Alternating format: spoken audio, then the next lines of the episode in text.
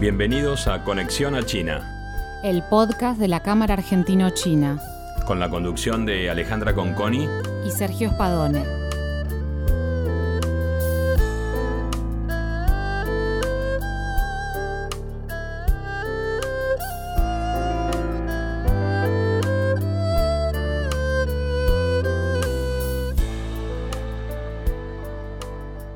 Bienvenida a Conexión a China, Tu Xiaolin. Tu es filóloga hispánica formada en Beijing, traductora de idioma chino y español, y es tanto intérprete presidencial con tres cambios de gobiernos, ha sido intérprete de Cristina Kirchner, Mauricio Macri y Alberto Fernández, y de la CEPAL y de la ONU. Bienvenida a tu Conexión a China. Hola, buen día Eli. Bueno, Sergio, ¿cómo están? Tanto tiempo, pero nunca nos falta vernos así de forma presencial o forma online. Gracias, Du, por, por, tu tiempo y por estar con nosotros hoy. Gracias. Bueno, Du, la, la verdad es que te invitamos a formar parte de este episodio porque admiramos y los que trabajamos con China sabemos que la interpretación realmente es una de las claves eh, del, del, entendimiento, de las fricciones culturales que pueden aparecer.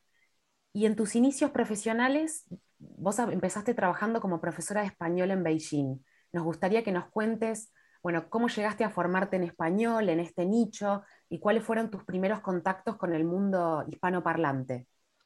Bueno, muchas gracias a ustedes por la invitación. Es cierto. Eh, primero, Mm, soy originaria de Dalian, una ciudad costera hermosa en el norte de China, pero ahí hasta el mar se puede congelar en los inviernos. A los 17 años, igual que millones de alumnos chinos de secundaria, tomé el Gaokao, el examen muy competitivo con el que el sistema educativo nacional de China decide entre nosotros quién logra un cupo para ir a la universidad. Los adolescentes chinos se preparan durante muchos años para esta prueba. Estudiamos en promedio al menos 12 horas al día y gran parte de nuestra vida escolar se enfoca en estudiar para Gaokao. Y para muchos, obtener un puntaje es la única manera de ascender en la escala social de toda la familia, no de uno mismo. Tuve la suerte de tener padres docentes y mi hermano mayor era mi compañero de escuela también. Por ello, toda mi familia manteníamos el mismo ritmo y compartíamos el mismo desafío durante toda mi vida escolar. En Gaokao, cada región de China tiene su propia versión de examen, pero en general la prueba incluye temas de chino, matemáticas y un idioma extranjero. Además, el adolescente elige otros temas como historia, política, geografía, eh, biología, física o química.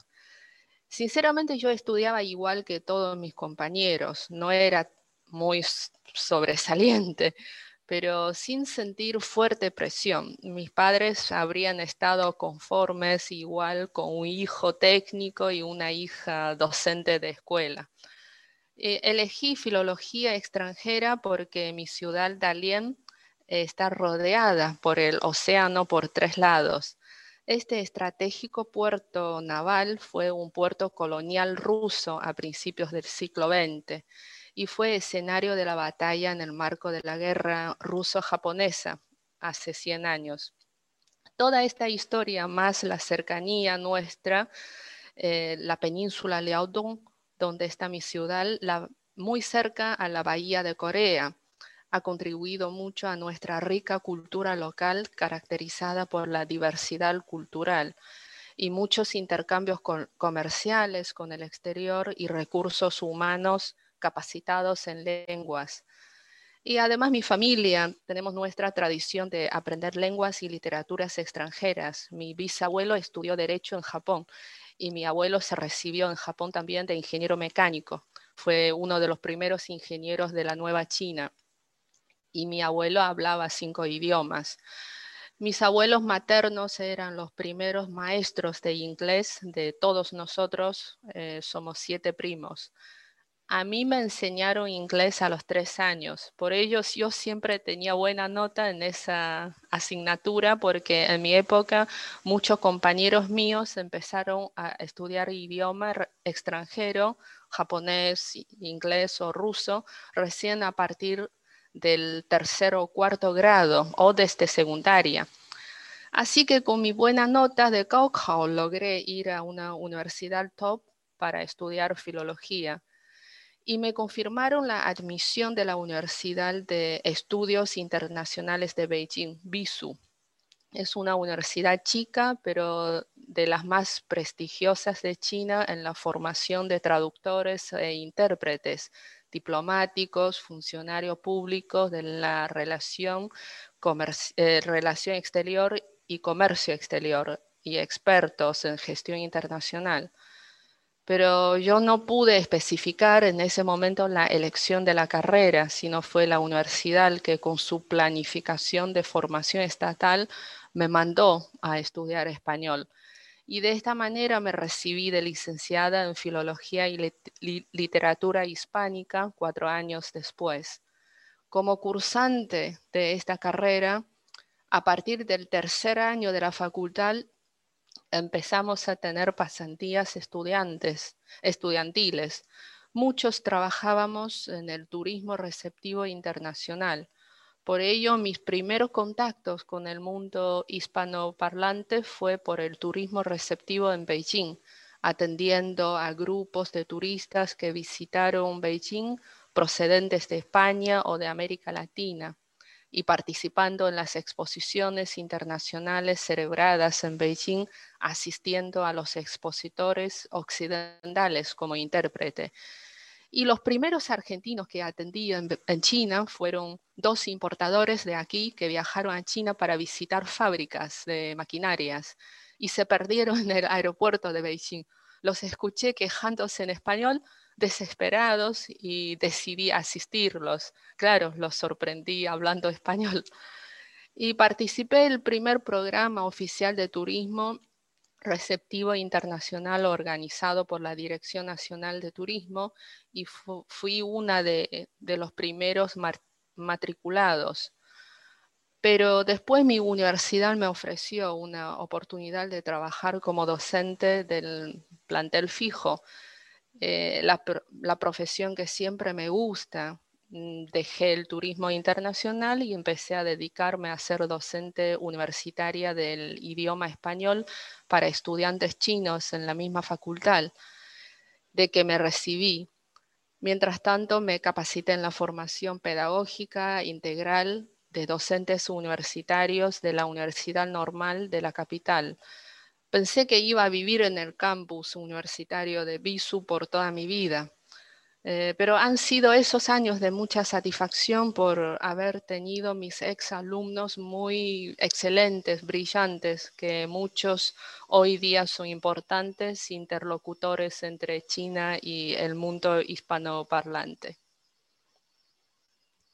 Qué, linda historia, Du. Y ¿Ustedes hablaban, hablaban otro idioma en casa con tu familia o, solamente chino? En, mi en, casa hablábamos solamente chino. sí. Otro idioma no. Bien. Em, quienes tuvimos la oportunidad de, vivir en China sabemos la importancia de la, de la interpretación, ¿no? Y bueno, y en la cámara también le damos suma importancia, sobre todo a quienes se acercan para tener contacto por primera vez a través de la Cámara con, la República Popular China y con, su, con su gente, con su pueblo. Y una de las primeras cosas que les recomendamos es, es este, tener asegurada la, interpretación, ¿no? De modo de, eh, en una negociación y el entendimiento entre, entre las partes que van a hacer, que van a hacer negocios es, sumamente, eh, es vital. Y para vos, ¿cuáles son los aspectos más difíciles de traducir entre nuestras culturas, más allá del idioma? Sí, totalmente de acuerdo. En la época actual las fronteras y las culturas son cada vez más cercanas y la globalización hace que unas culturas influyan en otras con mayor facilidad que como sucedía anteriormente. Sin embargo, una buena comunicación requiere otras características que complementen el fenómeno de la globalización que estamos presenciando. El oficio de intérprete es pieza fundamental a la hora de construir puentes de entendimiento entre los pueblos eh, y, las sociedades para realizar una negociación fructífera, la traducción directa de buena calidad es muy importante, superando el eurocentrismo a la hora de focalizar China. En mi caso, el idioma chino es mi lengua A, mi lengua materna. El español, mi lengua B, Ritul. E inglés, mi lengua C, idioma pasiva. Y interpreto de mi lengua B y C a mi lengua A, y únicamente a mi lengua B desde mi lengua A. Mm, es un tema muy técnico. Y los retos en cada idioma activo, español, inglés, chino, son muy distintos, dependiendo también del idioma de partida. Por ejemplo, al trabajar el return de chino a español, nuestra técnica de interpretación es o debería ser distinta, dado que partimos de una lengua estrictamente analítica hacia una lengua sintética, de una cultura muy antigua y compleja, la China, hacia otra más teórica y acostumbrada al razonamiento abstracto. ¿Y qué quiere decir esto? Básicamente, en una lengua analítica como el chino, las palabras que forman no están clasificadas gramaticalmente previamente. A priori no se sabe si actúan como verbo, sustantivo, adjetivo y dependerá de la posición que ocupa una frase para poder adjudicarles una categoría gramatical. En cambio, una lengua sintética como el español, mm, las palabras se categorizan previamente y haciendo variaciones en las mismas. Em, model, mm, modo, género, número, tiempo eh, verbal, etc. Y al trabajar de español a chino, la técnica cambia por cuestiones de gramática, sintaxis, oraciones de relativos, verbos principalmente. Por eso es necesario aplicar la denominada táctica de salami, o lo que es lo mismo, trocear el discurso en unidades sintácticas básicas e ir recolocándolas como Lego a medida que se desgrana el mensaje, a fin de evitar frases excesivamente largas y aligerar carga conceptual pendiente de procesar. En fin, la técnica cambia para que nuestro oyente reciba las ideas de forma clara, sencilla y en cómodas píldoras de información. Y quien traduce debe ser capaz de reconstruir de esta manera la frase, cambiando, por ejemplo, lo que en chino está al final y si en español es necesario ponerlo al principio, o si es más claro, eh, legible o elegante. Así más en muchos casos deberíamos buscar la equivalencia funcional o pragmática, es decir, encontrar una expresión que se corresponde con lo que uno diría en la misma situación utilizando el propio idioma. Como puedes imaginar, dicha técnica variable es resultado de años de práctica y sobre todo formación específica e interpretación.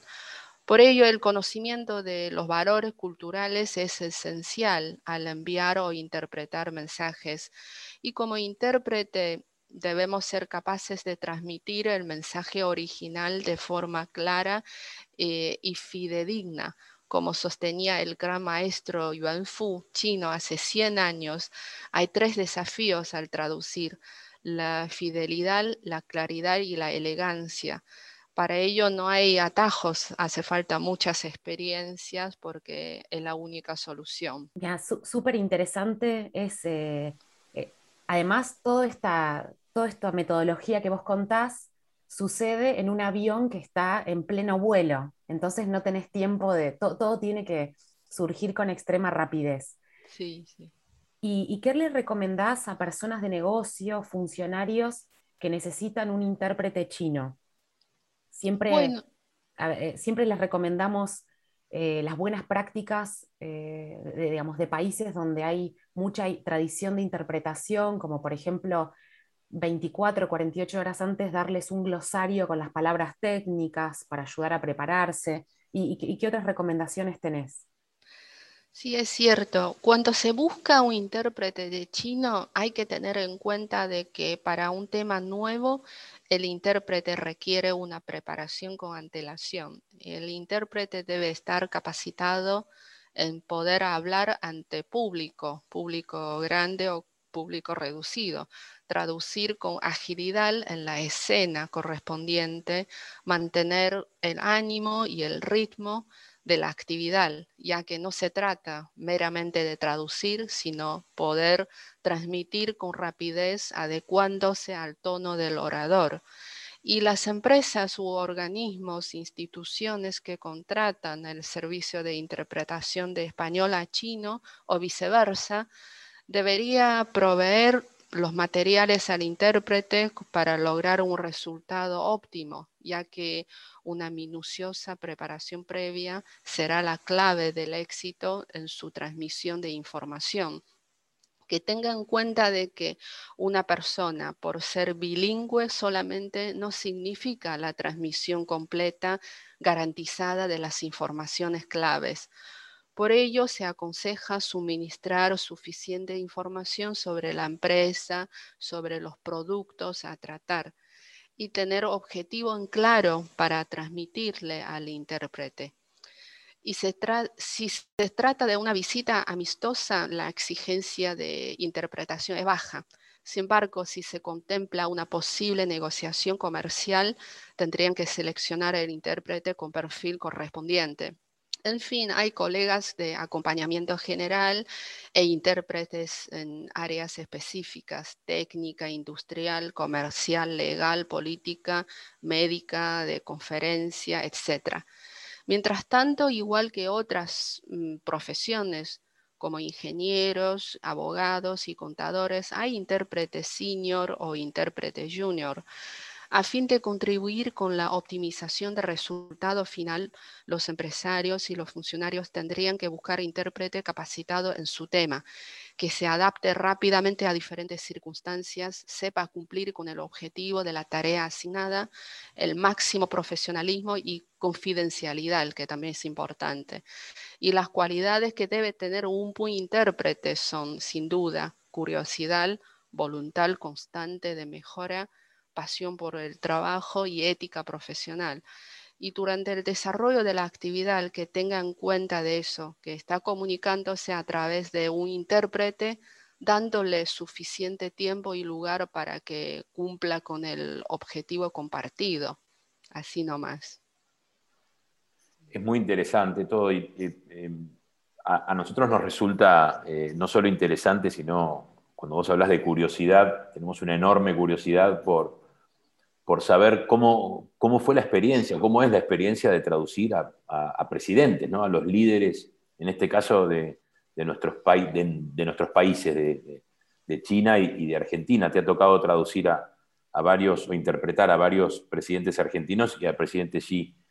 Eh, ¿cómo, fue esa experiencia? ¿Qué nos podés contar sobre, sobre tu, tu labor a tan alto nivel? Gracias, Sergio. Sí, durante estos años he interpretado en varias oportunidades y a varios jefes de gobierno. Eh, mi trabajo es entender bien al gobierno argentino en su deseo de desarrollar y lograr éxitos para ambas partes, transmitir la postura, el plan y la voz amigable eh, del del, gobierno argentino a mi país de origen, con mi lengua maternal. En ello tuve el gran placer y orgullo de haber traducido de español a chino en varias oportunidades públicas y reuniones privadas que asistió el presidente Xi Jinping, quien recibió esas informaciones transmitidas por mí y como equipo de apoyo también he asistido con mi traducción a varias reuniones con delegaciones chinas de alto nivel de los presidentes y expresidentes de otros países de la región. Y fueron momentos top de esta apasionante profesión. Lo considero trabajo puro técnico. Todos los detalles e intimidades de los diálogos no son de mi alcance para entrar, aunque así la comunicación humana siempre tiene sus elementos humanísticos que son muy lindos. Mi primer contacto laboral con el presidente Xi Jinping fue en 2014 en Casa Rosada. Ustedes pueden imaginarse del nivel protocolar, emoción y nervios pero cuando empecé a traducirle los saludos de la expresidenta y él escuchó respondiendo con su mirada, confirmando su recibimiento y atención, eh, bueno, eh, me sacó todos los nervios. Tanto el presidente Xi como el canciller Wang Yi suelen saludar al equipo de apoyo como nosotros, los intérpretes, con una mirada simpática cuando se sienta, empieza a hablar o escuchar. Esto nos transmite una simpatía y respeto. Claro, soy traductora e intérprete del lado argentino, de las jefas y los jefes de aquí. Eh, yo siento un cariño especial al trabajar juntos con ellos. Pero mi respuesta sobre esta experiencia puede describir bastante bien la dificultad real de esta tarea, así como de otros compromisos muy técnicos y de muy alto nivel. Yo calculé a posteriori en varias oportunidades y en total es posible que le dedicara unas 40 horas de preparación para una reunión o una telecomunicación de una hora y todo lo que conlleva preparar un encargo de este nivel, una lectura diaria de prensa en chino, español y a veces chequear informaciones en inglés, seguimiento exhaustivos de Telam y de Xinhua, búsqueda de información bibliográfica sobre ambos jefes de Estado, una práctica reiterada con sus últimos discursos, y siempre libreta en mano, anotando tics lingüísticos, temas tratados, e ideas, expresiones recurrentes en sus últimos discursos, así como expresiones habituales de, en prensa para describir todo aquello que se decía y sucedía en Argentina, para poder interpretar bien en chino y en tan pocos minutos, para que el presidente Xi Jinping pueda entender eh, y escuchar bien. En discursos oficiales es clave la preparación de fondo, es decir, haber practicado muchísimo eh, este género textual de forma específica. Es crucial eh, entender y transmitir con la voz el efecto que busca el presidente con cada recurso lingüístico, cuando enfatiza, cuando repite, cuando habla más pausadamente, cuando marca un, silencio, etc. Sobre todo las reuniones privadas fueron las sin discursos preparados, pero con ideas de su equipo de redactores extraordinarios que llevan días preparándolas, más la sabiduría que tienen los mandatarios a interpretarlas en el momento intercambiando opiniones que inevitablemente surgen citas inesperadas en esos momentos. Eh, la experiencia acumulada y las horas de preparación que le había dedicado son el único secreto. Aquí cada frase es importante y debe ser siempre correcta y elegante. Además es importante la modulación de la voz. Y años después sigo sintiendo nervios antes de este tipo de encargos de máxima responsabilidad. Sin embargo, con experiencia y las buenas calificaciones como un apoyo importante para mí, eh, me he dado cuenta que estos nervios desaparecen en cuanto enciendo el micrófono.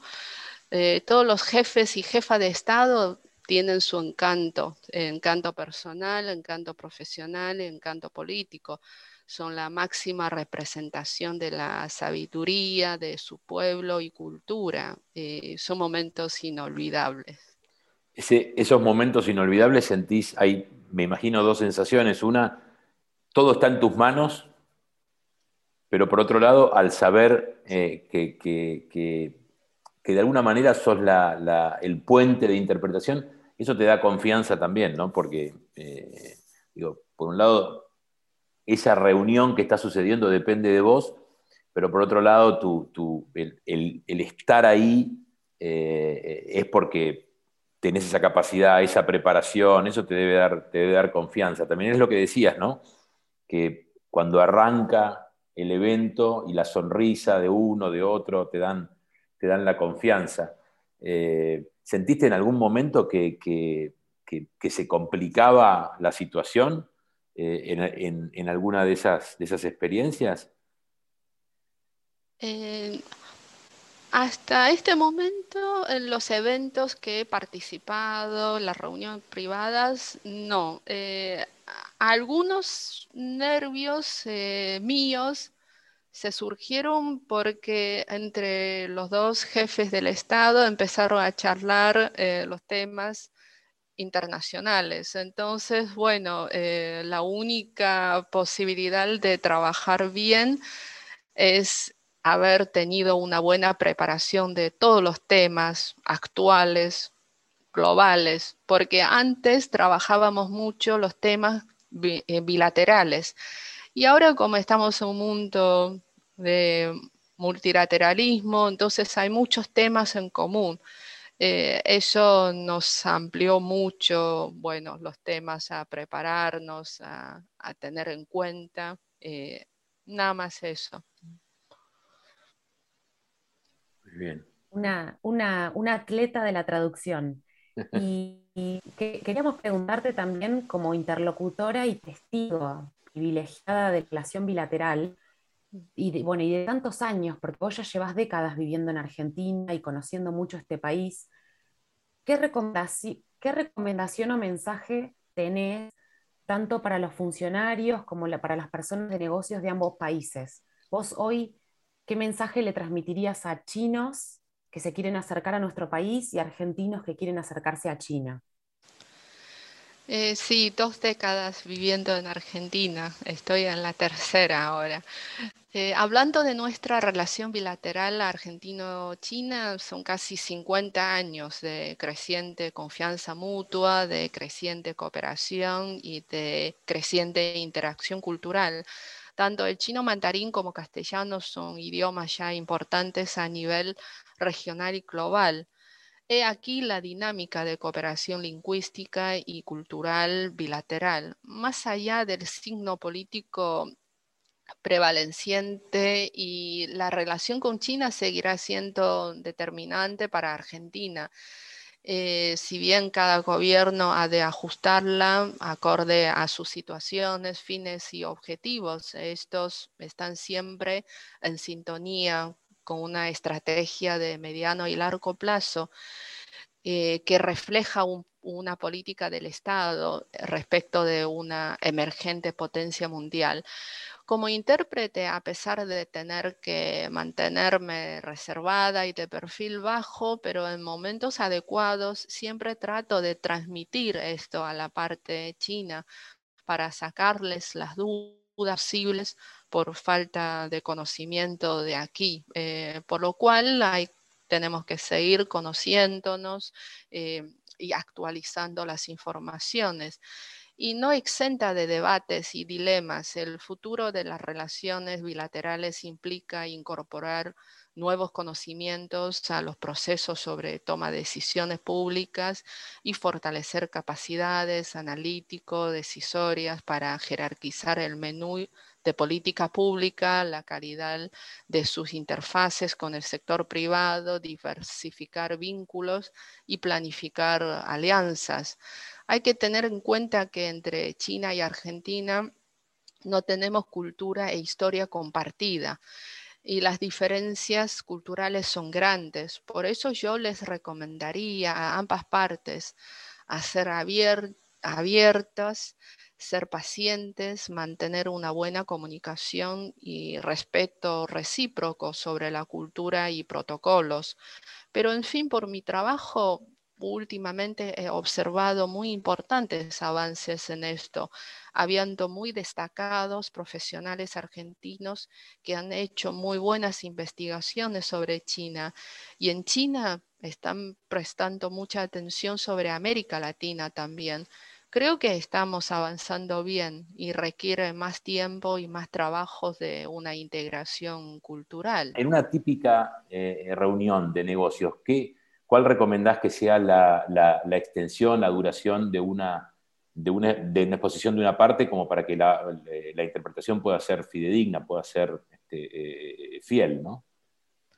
Sí, eh, he tenido experiencia de haber participado en muchas oportunidades las reuniones de la Cámara también, he interpretado a Carlos también en varias oportunidades. Eh, yo sugiero que los empresarios eh, que contratan o eh, que transmitan sus ideas o conceptos a través de intérprete, que tengan cuenta de eso, tratan de armar sus frases con eh, conceptos claros y en pocas frases. Es como puede hacer una pausa cada dos o tres frases y las frases no largas. Eh, porque estás usando eh, el medio de un intérprete para transmitir sus ideas o necesidades. Y sí, yo para mí dos o tres frases o un párrafo no muy grande es ideal porque igual no estoy muy de desacuerdo, no muy de, acuerdo con cortar las frases em, en muchas piezas sueltas, porque a veces esto significa que eh, te cortan las ideas, eso tampoco eh, es bueno. Em, después depende de la experiencia y el currículum del intérprete mismo.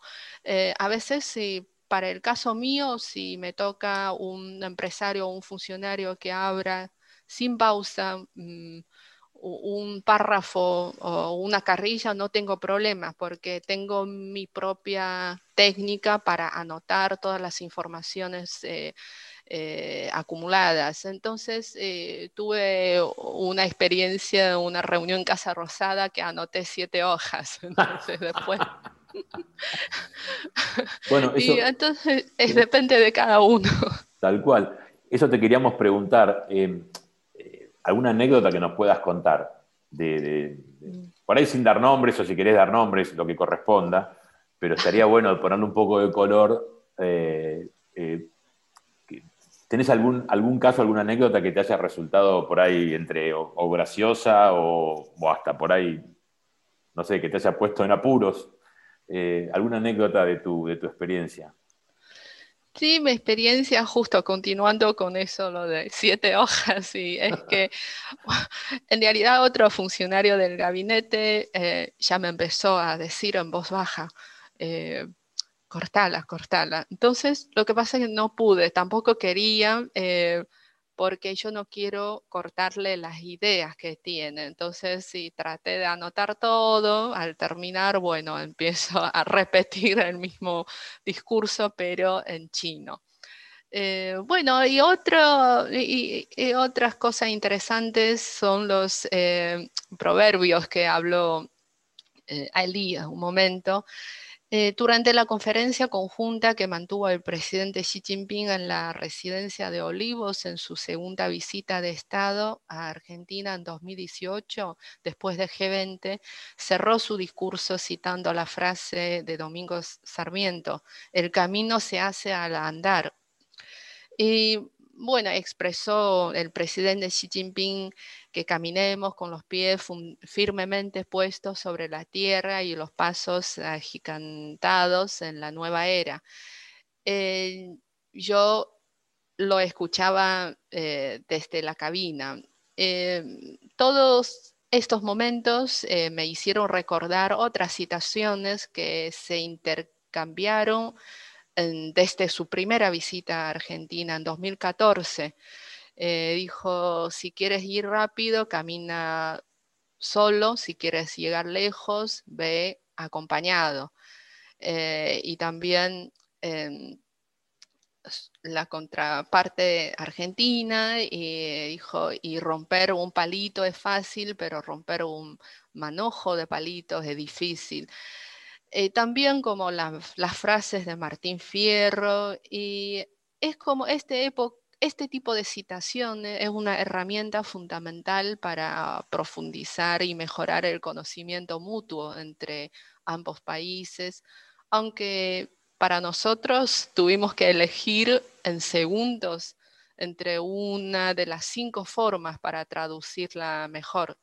Eh, si hago eh, de eso una traducción literal, una sustitución con un proverbio existente, una traducción anotada o una traducción explicativa o una traducción libre de solo el concepto. Entonces, cada elección tiene sus consecuencias y la sustitución mantiene característica del lenguaje metafórico, encontrando un equivalente funcional de la expresión utilizada en chino en español. Sin embargo, el cambio de imagen metafórica puede provocar un distanciamiento. Por eso la traducción con explicación puede proporcionar toda la información necesaria que expresa un presidente, pero alarga la frase. Eh, en fin, las citaciones son puntos brillantes de los jefes y las jefas de Estado en sus discursos, pero es el momento con muchos nervios y desafíos para intérpretes y sobre todo sin haber tenido antes su discurso preparado. Para, cerrar esta, esta, entrevista, la pandemia revolucionó todos los sectores ¿Y en qué medida se vio afectada la interpretación entre el español y el chino? ¿Cuáles son hoy tus desafíos de interpretar en, el contexto de la pandemia? Y sin duda la pandemia ha revolucionado todos los sectores y eh, se ha visto afectada la interpretación también. Por poner en contexto, a mediados de marzo de 2020 prácticamente todos los intérpretes del mundo nos quedamos en paro. Y aquí la noche del 20 de marzo concretamente. Por supuesto fue un shock enorme para el sector que fue uno de los más inmediatamente afectados al depender de la posibilidad de viajar y de eh, congregar a gran número de personas en espacios cerrados. Sin embargo, superada esta frase de parálisis, eh, ya a partir de abril y mayo, desde el año pasado, se empezaron a programar eventos virtuales que empezaron, es como infundieron nueva vida al sector. No obstante, como en cualquier sector, es esencial corregir defectos lo antes posible para que estos no se conviertan en problemas sistémicos y en el caso de interpretación remota, el principal escollo al que nos enfrentamos es la deficiencia eh, en calidad de sonido de los ponentes. Por un lado, porque las plataformas online limitan el rango de frecuencia de la voz humana eh, y por otro, porque ahora la sala de conferencias pasa a ser mm, la habitación de cada ponente y obviamente ni estas están diseñadas para tal fin, ni los ponentes son técnicos, informáticos o de sonido, por lo que la conexión a Internet no siempre es la óptima eh, o no son conscientes de la importancia de utilizar un micrófono USB. Sin duda se puede seguir celebrando a distancia eventos que requieren interpretación y por suerte se están celebrando muchos. Eh, hay diferencia entre interpretación en situ y la interpretación a distancia, es como la noche al día. La presencial sucede de espacios diseñadas acústicamente para tal fin. Eh, pero online depende del nivel informático eh, o voluntad de cada uno. Eh, bueno, sin embargo, en la interpretación a distancia convergen toda una serie de factores de los, de los que dependemos por completo y sobre los que en la mayoría de los casos no tenemos control ninguno, equipo informático, estabilidad de la señal de Internet, eh, bueno, es importante y posible bugs de software también. Si bien a todos nos alegra que el sector se haya adaptado tan rápido, y a diferencia de otros sectores podemos seguir ejerciendo nuestra profesión todavía. y lo cierto es que estos momentos son muchos desafíos todavía. Du, estoy sorprendido y muy, muy, este, muy contento de, de, haber tenido esta charla. Una pregunta, eh, ¿a, qué figura histórica de la cultura hispana te hubiese gustado interpretar? De toda la historia hispana. Tanto. Habrás estudiado tanto la cultura que ¿a qué figura de la historia, de la cultura te hubiese gustado interpretar? Eh, Mira, eh, Martín Fierro, Borges, Borges muy querido y sus obras eh, ah, tiene mucha influencia en la literatura china también. Eh, bueno, yo me queda un sueño porque mis, muchos colegas míos recibidos de la misma carrera mía en China se dedican a hacer muy buenas traducciones eh, de literatura de América Latina. Eh, y muchos eligieron Piclia, Borges. Bueno, eh, yo por haber trabajado mucho en traducción oral simultánea, todavía no he tenido ninguna traducción de ninguna obra de literatura. Bueno, espero que después de 50 años algún día puedo tomar la decisión de sentarme en la PC y empezar a traducir un, libro de aquí. ¿Algún, ¿Algún autor en particular te gusta?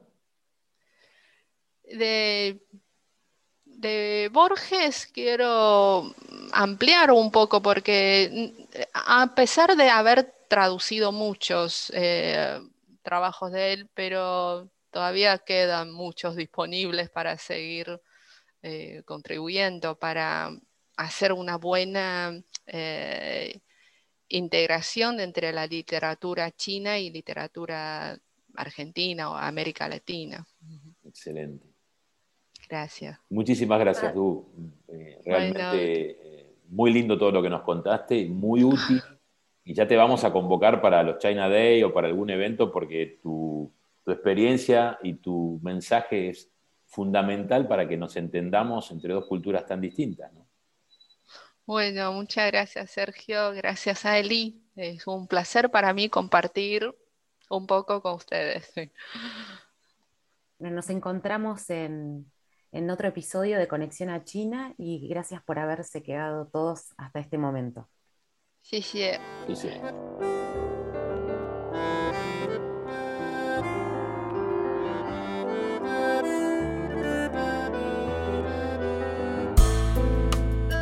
Esto fue Conexión a China. El podcast de la Cámara Argentino-China. Los esperamos en el próximo encuentro.